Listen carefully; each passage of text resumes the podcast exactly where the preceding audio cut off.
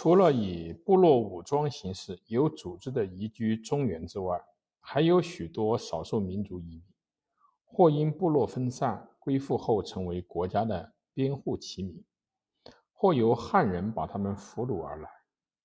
这些移民的迁居内地，在当时简直是必须的，因为从东汉中叶以后，农民大量的流亡，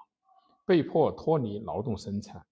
东汉统治崩溃之后，接着又是连年的混战，中原地区残破不堪，农民不是被屠杀，便是在饥馑利益中死亡。天下不耕者二十余年，剩下来的边户齐民，仅及汉代全盛时期人口总数的七分之一。少数民族入居内地，正可以代替他们。弥补劳动人手的不足，政府只要入居中原的少数民族人民能够家使出谷、输租调、服侍供职、同于边户，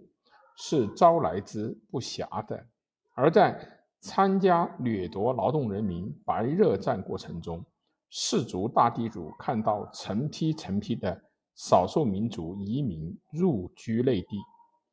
更用尽各种方法使他们成为自己的佃客，因此，在曹魏之末，就太原一地而论，以匈奴、胡人为佃客，多者数千。这样，少数兄弟族的人民大都在忍受当地汉氏族大地主的剥削和压榨了。西北诸郡皆为戎居，关中之人。百余万口，率其少多，戎狄居半。晋都洛阳离匈奴所居亭平阳仅隔骑兵三四天的路程。西晋王朝的形势真是岌岌可危，无怪魏晋以来，邓艾、郭钦、傅玄、